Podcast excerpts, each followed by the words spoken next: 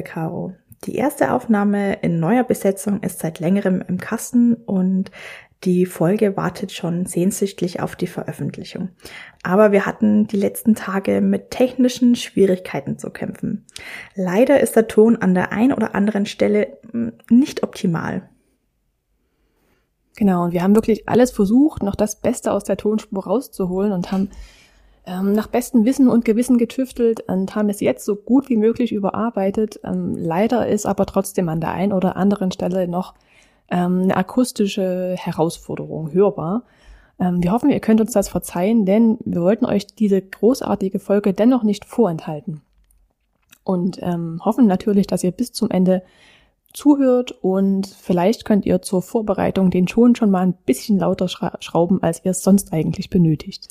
Und bevor wir in die Folge reinstarten, sollten wir uns vielleicht erstmal noch kurz vorstellen. Erstmal herzlich willkommen zum Podcast Startklar. Ich bin Caroline und seit Folge Nummer eins als Host mit dabei.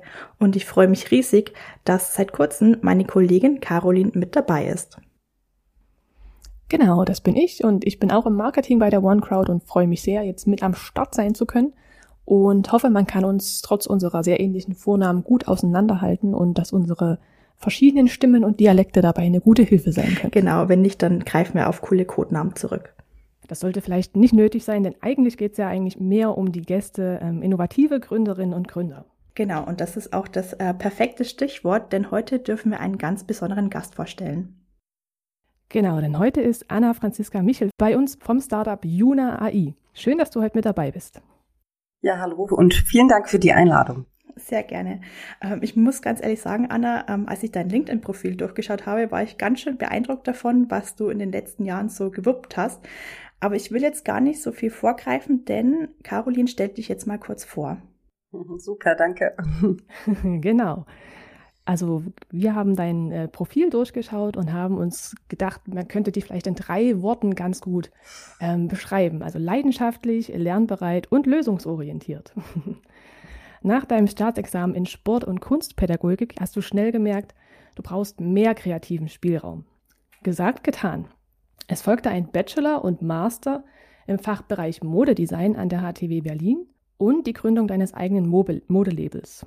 Auch hier kam aber dann schnell der Wunsch nach mehr und du entschiedst dich dazu, dich nicht nur auf die eigene Kreativität zu konzentrieren, sondern auch die Kunden mit in den Designprozess einzubeziehen. Das große Ziel? Die Modewelt individueller und dadurch auch gleichzeitig nachhaltiger gestalten. Um dies zu erreichen, setzt du auf innovative Technologien und vor allem künstliche Intelligenz. Mit dieser Idee wurde im Jahr 2020 das Startup Juna gegründet, das du seitdem erfolgreich als CEO führst. Das brachte bisher nicht nur eine große Ladung Karma-Punkte, sondern auch zahlreiche renommierte Nominierungen und Awards. So erhieltest du zum Beispiel 2019 die Auszeichnung zur Digital Female Leader in der Kategorie Innovation und 2020 den Finalistenplatz beim Deep Tech Award. So weit, so gut. Ähm, das ist wirklich sehr beeindruckend und definitiv sehr verdient, wie wir finden. Herzlich willkommen und schön, dass du heute mit dabei bist. Das war ja eine tolle Zusammenfassung. Wenn ihr die uns sendet, dann würde ich die gern weiterverwenden. Darf ich nicht? Äh, vor allem auch die Einschätzung. Was habt ihr gesagt? Lösungsorientiert? Nee, was? Lösungsorientiert habe ich mir gemerkt. Genau, Lernbereit. Und leidenschaftlich, nicht zu vergessen. Ja, genau. Finde ich großartig. Großartige Analyse betrieben.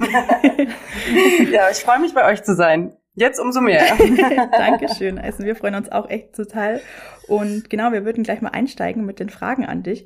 Ähm, du hast ja 2020 das Startup Juna gegründet und mhm. ähm, ihr habt es euch zur Mission gemacht, die Modebranche mit der Hilfe von künstlicher Intelligenz zu revolutionieren. Ähm, kannst du uns mal kurz erklären, warum das überhaupt nötig ist? Welche Hauptprobleme gibt es deiner Meinung nach in der Modebranche? Ja, genau. Also da gibt es ja viele Probleme. Äh, also man muss sich vorstellen, kleine Labels, wie ich das hatte, aber auch große Modeunternehmen im Arbeiten im Designprozess manuell. Also da gibt es nicht viele Technologien. Wir benutzen so die typischen ähm, Tools wie Photoshop, Illustrator oder jetzt auch eben solche 3D-Schnitttools wie Clo oder Browseware.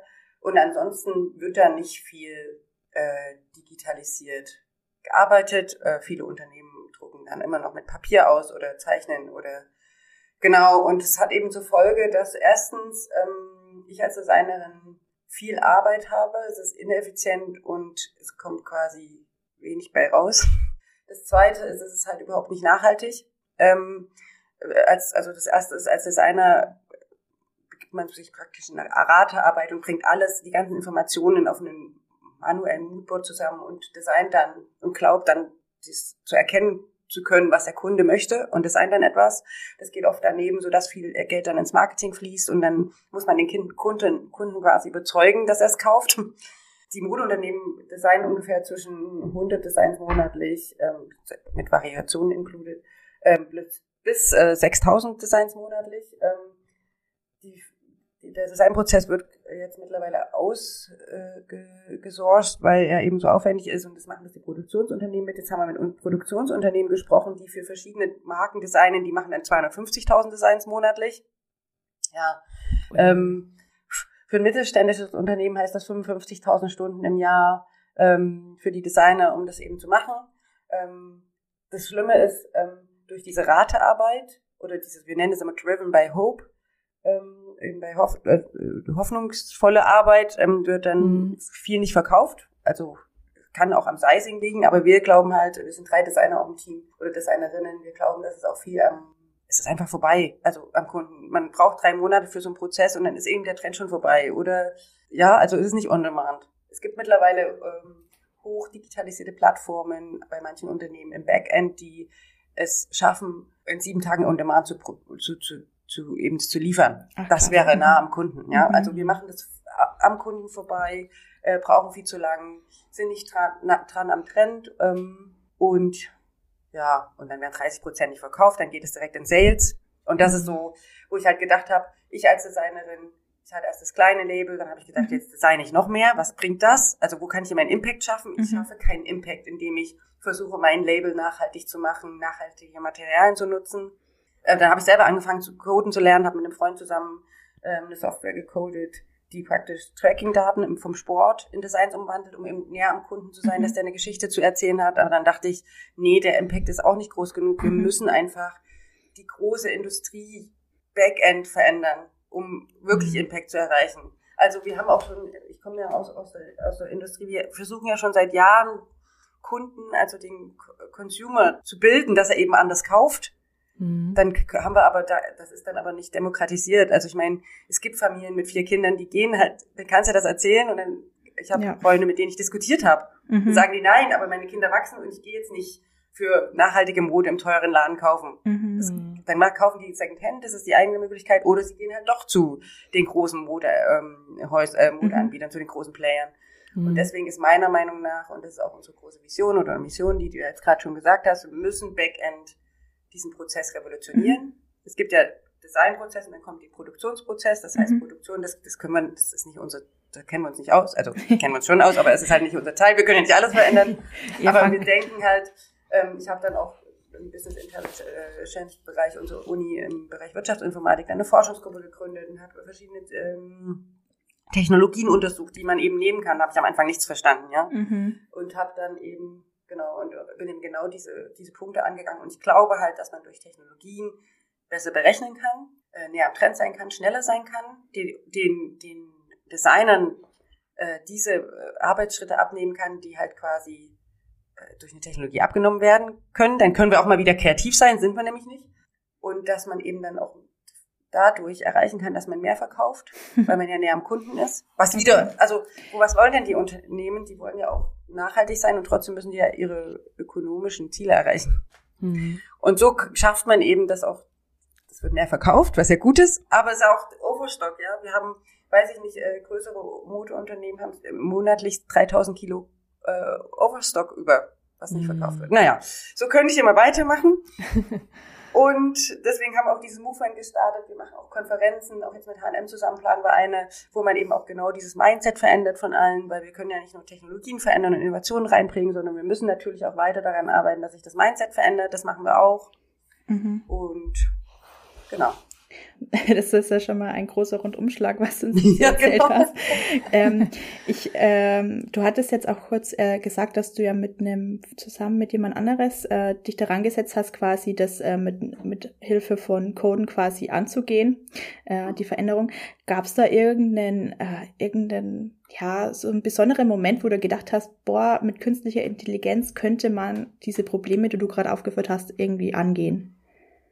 Oder war das einfach glaube, so ein Prozess? Ja, ja, ja genau. Ich, ich, glaube, der besondere Moment kam, als ich, als ich dieses, diesen Heureka-Effekt, äh, wie nennt man das Heureka-Effekt, wenn man plötzlich so, ein, so eine Erkenntnis hat. Mhm. Hm, so eine Erleuchtung ähm, als, sozusagen. Ja, so eine Erleuchtung. Ich hatte diese Erleuchtung. Ähm, ich hatte auch nochmal so ein Collective gegründet mit verschiedenen Designern mhm. zusammen, habe erst gedacht, alle zusammen sind wir stärker und wir können was verändern. Mhm. Ich hatte da so eine Erleuchtung und in dem Moment hat einfach die, dieser Prozess begonnen, der dann immer sozusagen weitergeführt wurde. Dann habe ich angefangen, das zu coden mit dem Freund zusammen, dann ging es weiter und immer weiter. Dann habe ich mir Prozesse an die Wand gemalt, mhm. habe die ausgewertet, bin in die Modeunternehmen gefahren mit Fragebögen und ich würde sagen, bis heute ging das immer weiter in eine Richtung, die dann praktisch die Lösung bereithielt. Mhm. Also es war jetzt nicht so, ach, jetzt habe ich die Forschungsgruppe, ach so, künstliche Intelligenz, ach so. Aber wie kann man die denn verbinden? Wie muss denn da auch das Frontend aussehen, damit auch ein Designer mhm. oder Modemenschen das nutzen können, weil es kann nicht super techy sein. So. Mhm. Ja. Da gab es nur diesen einen Moment, wo ich das entschieden habe und dann ging das eigentlich immer okay. weiter. Das ist ja total spannend. Dann war es quasi so im Prozess quasi drin und hat sich so nach und nach immer mhm. mehr ergeben und ergibt sich ja auch immer noch. Ne? Ja, ja, ja, genau. Ich hatte am Anfang Wände voll, also auch und nicht, nicht sehr, sehr digital. noch wieder der Designer das halt so macht, am Anfang Wände voll, heute nutzen wir andere so äh, Miro-Boards und sowas. Ja. Aber damals hatte ich noch, ich hatte hier schon von der Uni das Büro, ganz am Anfang hatte so einen Preis gewonnen und hatte die Wände voll mit äh, Linien überall und alles aufgeschrieben, was jedes Unternehmen gesagt hatte und habe praktisch dann immer versucht, die Dots so zusammenzubringen. Mhm. Das ist auch ein ganz guter äh, ja, Aufhänger nochmal zu einer Hintergrundfrage für uns so als äh, Newbies im Designbereich mhm. sozusagen. Ähm, wie sieht denn so ein typischer analoger Designprozess genau aus? Weil du meintest ja schon, die sind monatelang teilweise sehr, sehr langwierig und ineffizient und äh, ja, einfach nicht besonders schlank. Ähm, kannst du uns vielleicht erzählen, wie viele Schritte denn da so ungefähr notwendig sind, bis dann überhaupt das fertige Kleidungsstück äh, auf der Stange hängt? Genau, also es ist so, dass als Designerin geht man quasi, wenn man so beginnt, die vergangenen Kollektionen raus, macht da Ordner auf, guckt, was man da so gemacht hat dann geht man quasi durchs Internet und recherchiert manuell im Internet, was könnte, was ist denn jetzt so los, was, was bieten die anderen an. Dann geht man auf äh, gewisse Trendseiten und guckt das so an. Dann druckt man sich's aus oder man äh, speichert das und bringt es dann irgendwie entweder auf eine Wand zusammen, also ausgedruckt mhm. oder ähm, vielleicht bringt man es noch, ich habe dann auch viel immer gespeichert, einfach auf meinem Rechner, hatte dann tausend Lesezeichen ähm, und dann fängt man an, die anderen Sachen, die man schon gemacht hat, die Schnitte rauszuholen, versucht es zu verändern, versucht es zu visualisieren. Dann kommt dann die Excel-Tabellen noch dazu, was man gut verkauft hat. Wie waren denn die Verkäufe? Dann bringt man das noch ein, dann bringt man die Farben mit ein. Dann gibt's Farbmeetings. Dann sitzt man drei Monate an Farben, vor, und oh zurück, vor, und hm. zurück. Ähm, äh, drei Designer zusammen. Dann bespricht man es immer wieder, ausgedruckt. Dann macht man Prototypen. Es ist so, dass man dann, dann hat man sich vielleicht für was entschieden dann macht man überall Prototypen, dann werden die vorgestellt, mhm. also mal, also vor allen, dann wird besprochen, dann geht's wieder zurück, wieder bearbeitet, wieder vor und wieder zurück und dann, ähm, ja, und dann gibt's halt dann irgendwann ins Produkt, wenn es dann fertig ist, äh, Materialauswahl kommt noch dazu, mhm. das macht man auch manuell meistens oder fährt auf die Messen. Ähm, Material ist noch eine schwierige Geschichte, wie man das ersetzen kann, weil man das ja doch oft mhm. auch haptisch anfasst, aber äh, gibt's bestimmt, also arbeiten wir auch an Möglichkeiten, gibt's auch verschiedene Startups, die das schon machen. Und dann dauert es halt bei manchen Unternehmen ein halbes Jahr, bei manchen drei Monate. Ähm, viele verkürzen es schon, aber daran, dann liegt dann daran, dass die Anzahl der Designerinnen höher ist mhm. und nicht, dass der Prozess äh, schlanker gestaltet wird.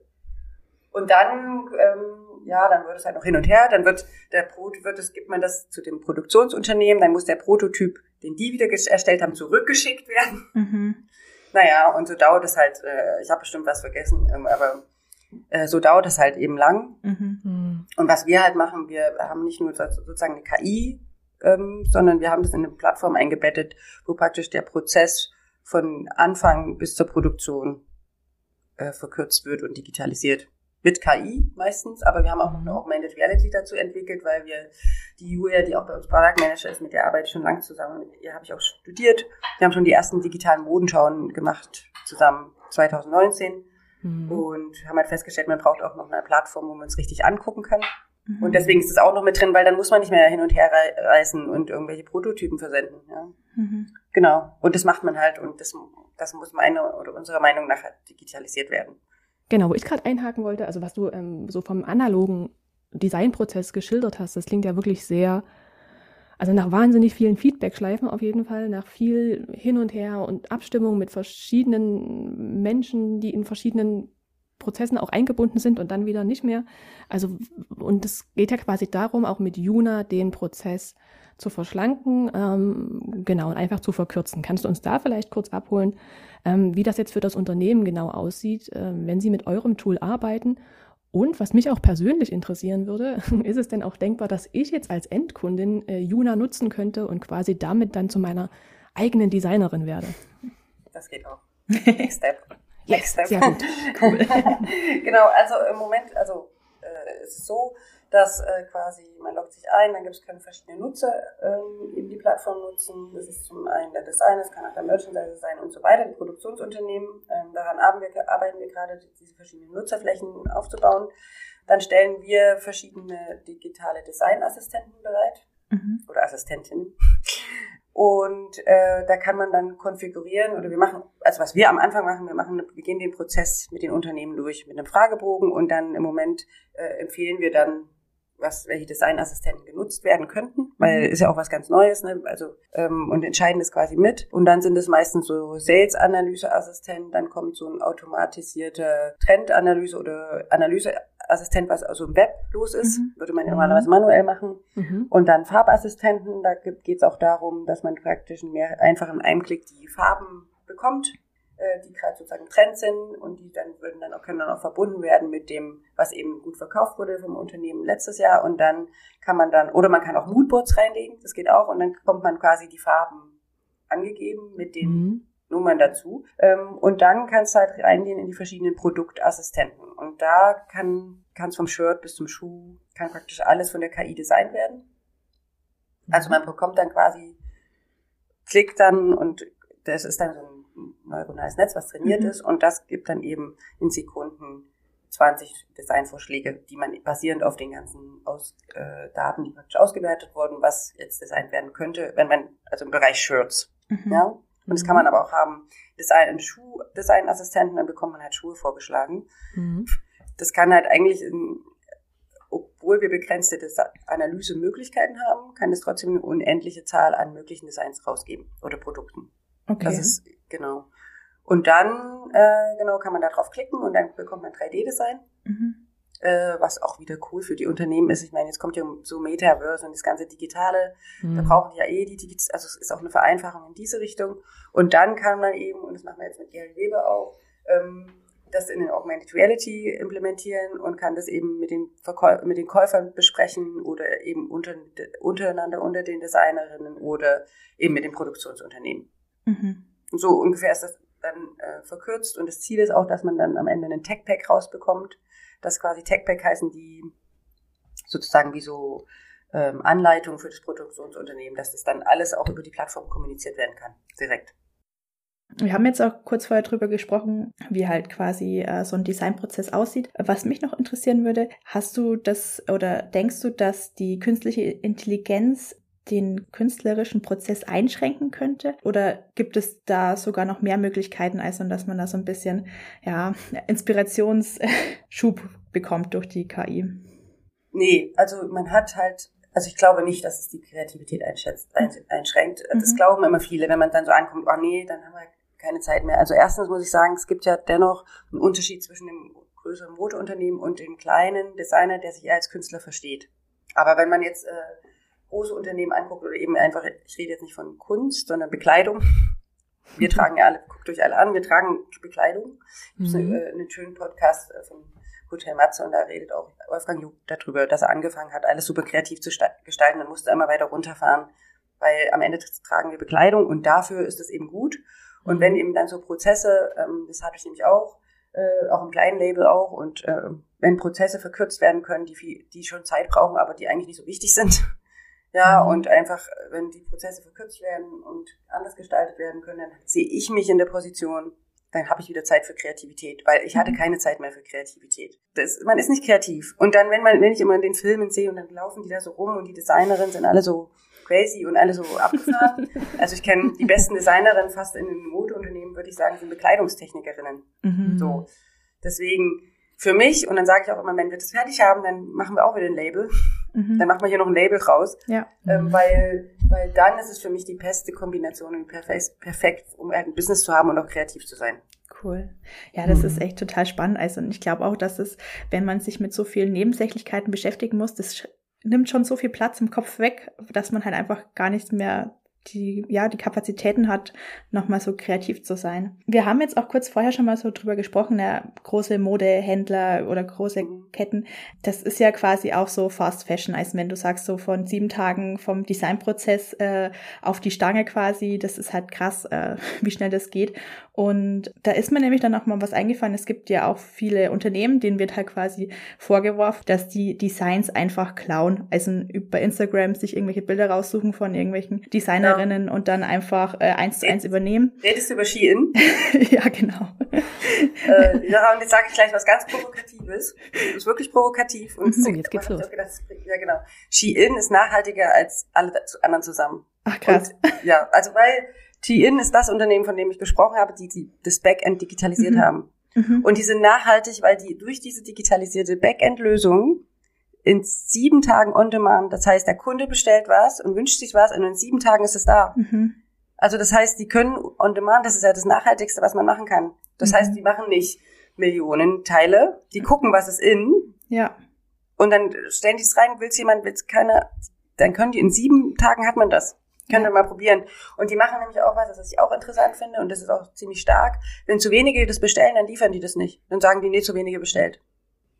Also die produzieren dann wirklich nur auf äh, Nachfrage. Ja, also, okay. richtig. Krass, also das wusste und, ich tatsächlich und dann halt nur, ging das nur, mhm. geht es nur so, weil die hinten die Plattform, ich habe mich sehr eben mit China auseinandergesetzt mhm. und eben genau mit solchen Unternehmen. Gibt jetzt auch noch weitere. In China, China gibt es mehrere Unternehmen, die mhm. das schon so machen. Mhm. Ähm, die können quasi viel schneller am Trend sein und viel näher dran sein als alle Unternehmen, die jetzt gerade arbeiten. Und äh, die sind aber die, die sind aber sozusagen wie so ein Label mhm. und bieten das niemand anderen an. Ach krass. Das heißt, die, ja, genau. Und das ist halt unser Ziel, dass man genauso nachhaltig sein kann mit einer mhm. digitalisierten äh, Lösung im Backend und ja. Wo bei mir ganz viele Fragezeichen aufgeploppt sind, ist mhm. so dieses Ding, ähm, künstliche Intelligenz und Digitalisierung sind ja auf jeden Fall total wichtig, in dem, um das halt überhaupt äh, in dem Rahmen anbieten zu können. Dann ist mir aber aufgefallen, naja, Deutschland so als Digitalwüste mit Platz 11 ja, genau. letzten Jahr im, im europaweiten genau, genau. Digitalvergleich, das äh, ist bestimmt auch eine ganz schöne Herausforderung, oder? Also wie bewertest du denn die Platzierung so im Hinblick auf euer Geschäftsmodell und was würdest du dir denn konkret wünschen vielleicht? Also ich bin ja sehr passioniert und habe mit dem Beginn meines Modedesignstudiums auch in Berlin angefangen, Podiumsdiskussionen zu gründen und auch Berlin mehr zu der Stadt der Mode zu machen, als sie eigentlich ist. Äh, weltweit so. Also das ist meine. Passion. Mhm. Und genauso ist meine Passion auch als erstes Deutschland zu verändern und uns aufzustellen gegen andere oder gegen, reden wir jetzt nicht gegen, das ist so aggressiv. also dass wir einfach eine andere, dass wir eben genau nicht auf Platz 11 sind.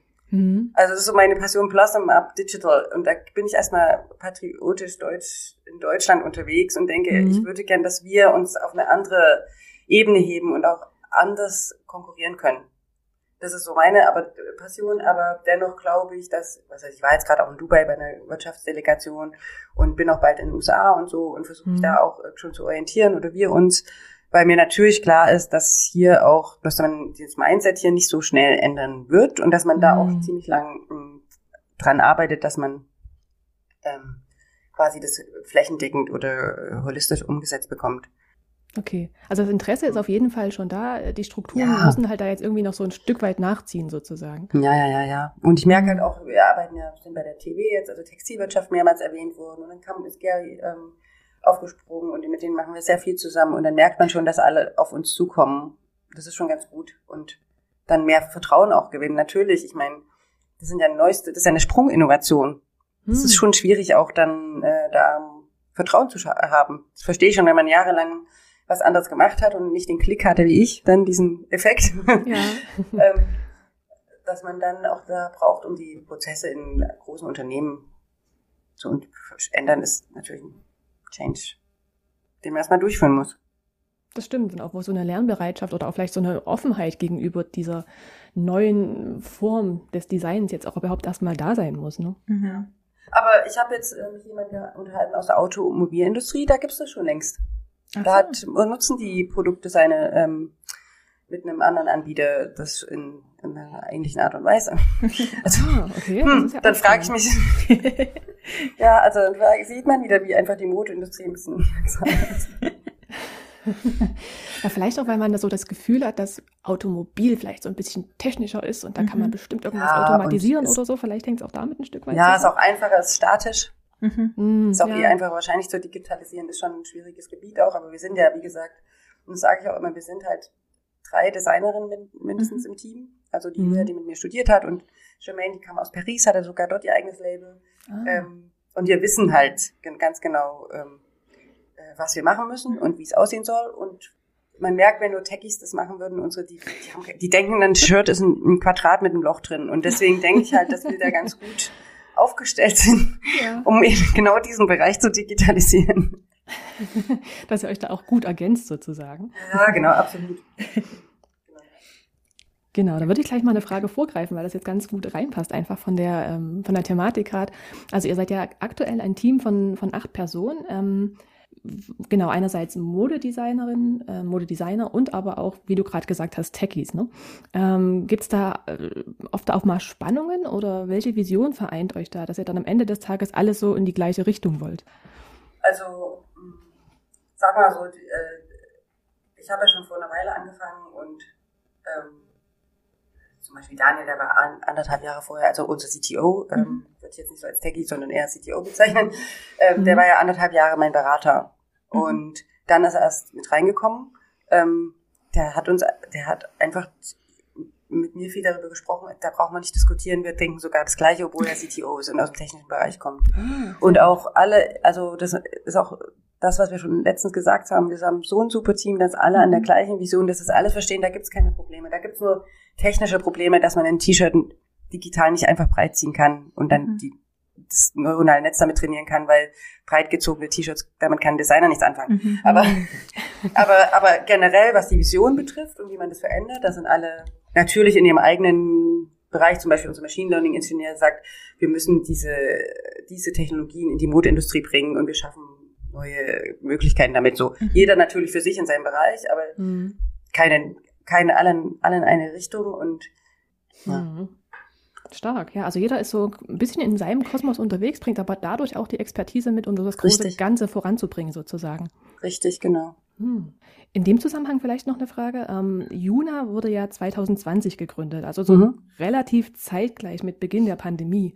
Richtig. Ähm, war das eher so eine zusätzliche Herausforderung für euch mhm. oder vielleicht sogar eine Chance für euer Geschäftsmodell? Beides. Also klar, ähm, das wurde quasi mitten gleich am Anfang, also sozusagen im Sommer, im August habe ich die äh, UG gegründet und dann die richtige, sozusagen, ich würde sagen, die richtige Gründung erfolgte dann zusammen mit den Investoren, die dann rein sind. Das war dann im Oktober oder November. Mhm.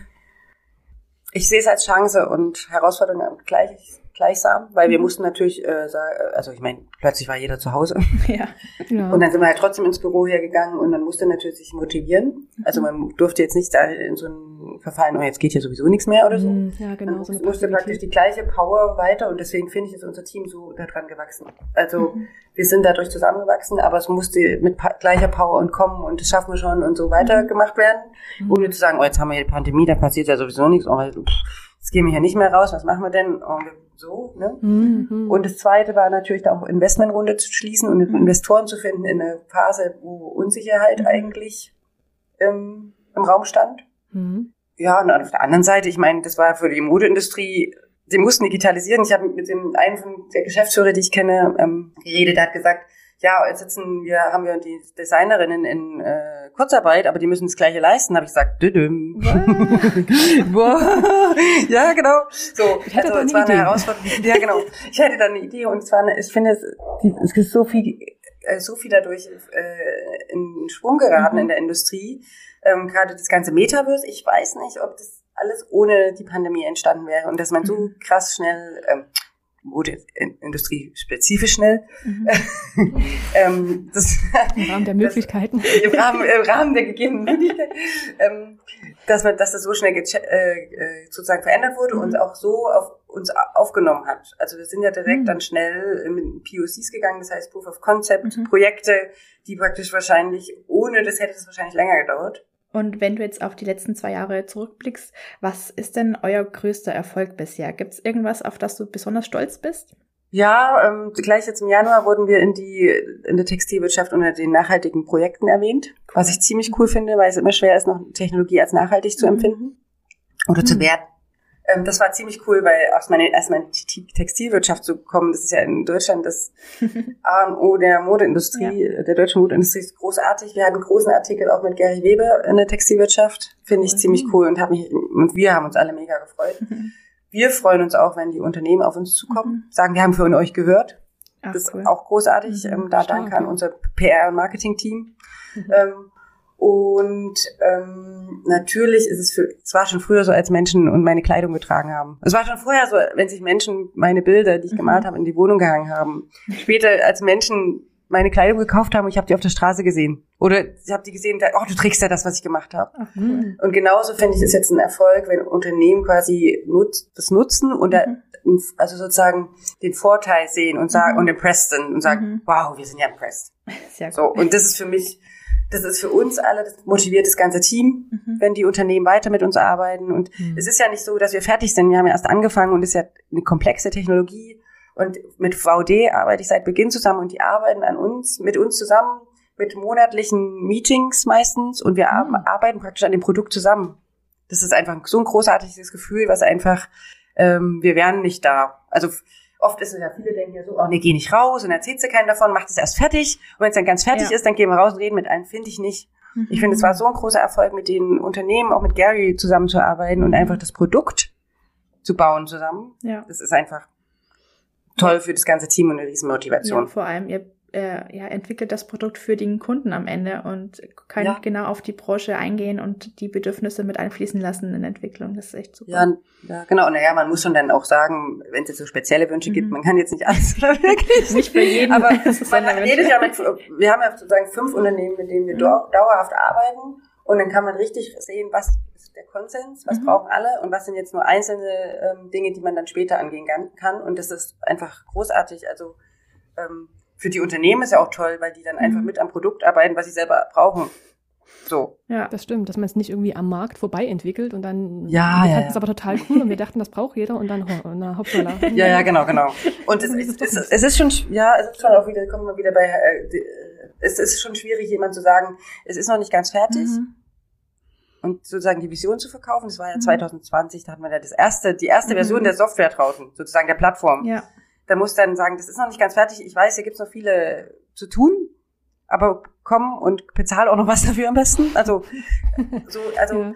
das ist schon schwierig. Ich verstehe das, wenn Menschen oder Personen das nicht können und sagen, oh, ich mache das erst fertig, weil es natürlich einfacher. Du hast irgendwie, aber dann willst vielleicht keiner mehr und dann hast du gebaut und musst alles wieder umbauen, was einfach dann gar nicht so gebraucht wird.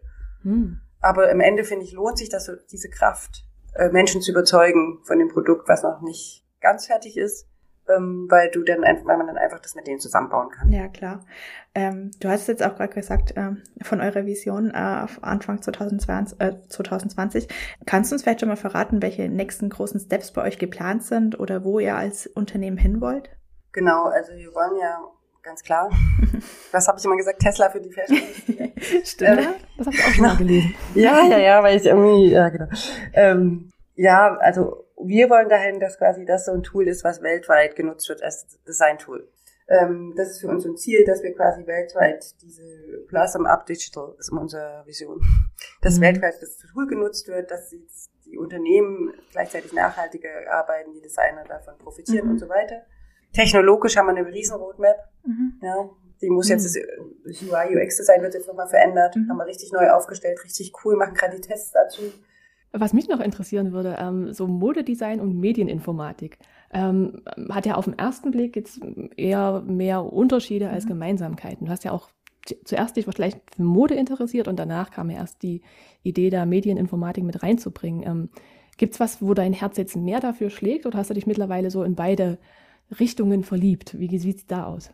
Wirtschaftsinformatik war es. Ach so, Wirtschaftsinformatik. Genau. Ja, ja, genau. Wirtschaft, genau. Ähm, so rum, ja, genau.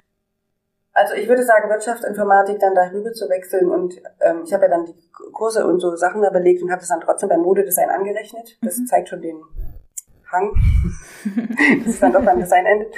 Ähm, ja. Nee, ich finde, die Wirtschaftsinformatik ist das Tool, um das umzusetzen im Designbereich. So würde ich es beschreiben und ich würde sagen, heute bin ich ein totaler Tech-Nerd und Fan. Also mhm. ich finde, es ermöglicht uns so viele Dinge im Designbereich, die sonst nicht möglich wären. Ich würde, ja, ich würde sagen, die äh, IT ist das Tool, um für den, für, für den Designbereich. Verstehe. Also, also beides. So Herzen, ich mein Herz ist für beides. Schlägt genau, bei beiden. Genau. Also das eine ermöglicht quasi das andere sozusagen. Richtig, genau. Hm, so wollte ich das sagen. So, ich hätte noch eine Frage tatsächlich, weil wir mhm. jetzt ja über ganz, ganz viele Bereiche gesprochen haben. Also ähm, in ganz vielen verschiedenen Bereichen, wo du auch entweder die Expertise mitgebracht hast oder dir im Laufe der Zeit angeeignet hast, mhm. oder auch immer wieder Neues ausprobierst. So, ähm, das fand ich sehr beeindruckend. Und da kam auch bei mir die Frage, gibt es eigentlich irgendwas, was du nicht kannst? Oder was, du dir, was, dir, was dir so gar nicht von der Hand will? Oder?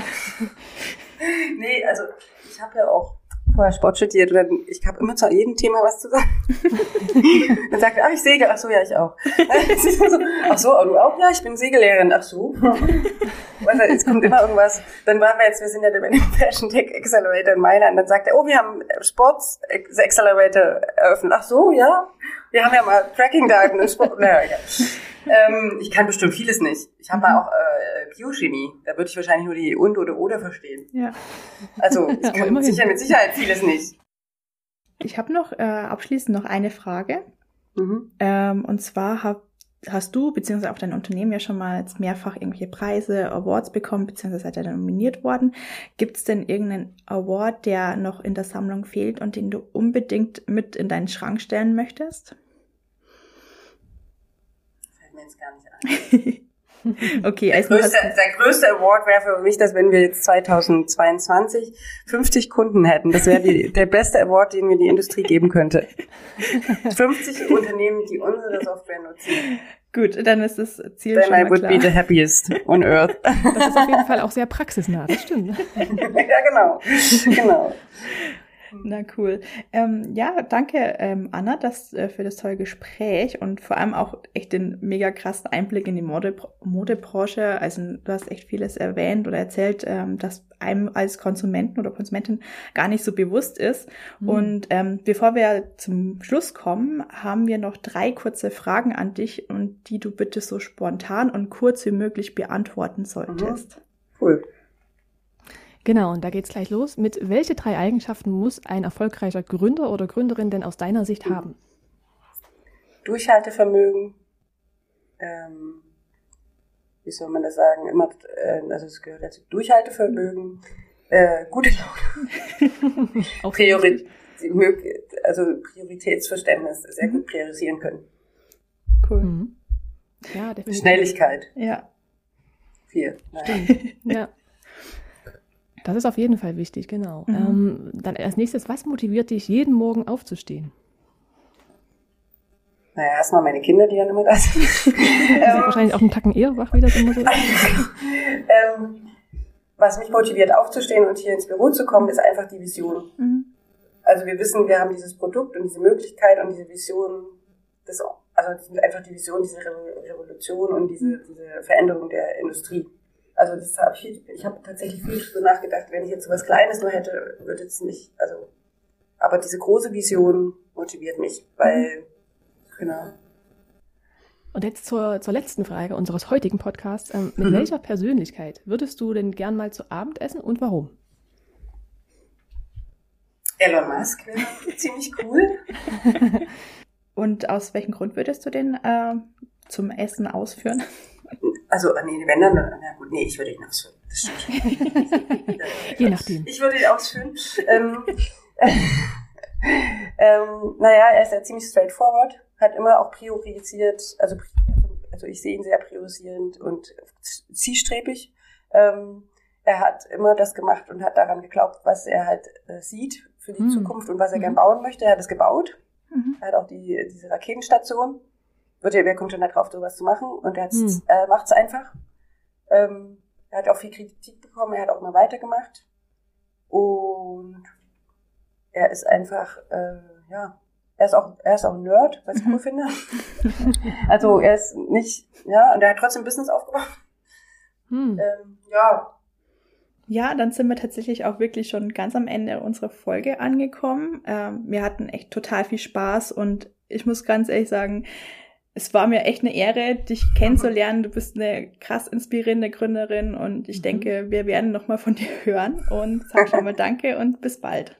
Ja, vielen Dank auch für die Einladung. Das hat wirklich Spaß gemacht. Alles, was mal wieder so auseinanderzunehmen. Ja, cool. Es war auch sehr lehrreich, definitiv. Also so viel habe ich tatsächlich noch nie über die Modebranche in der Detailtiefe auch äh, nachgedacht, was da alles dahinter steckt. Also von daher ähm, auch für uns sehr, sehr aufschlussreich.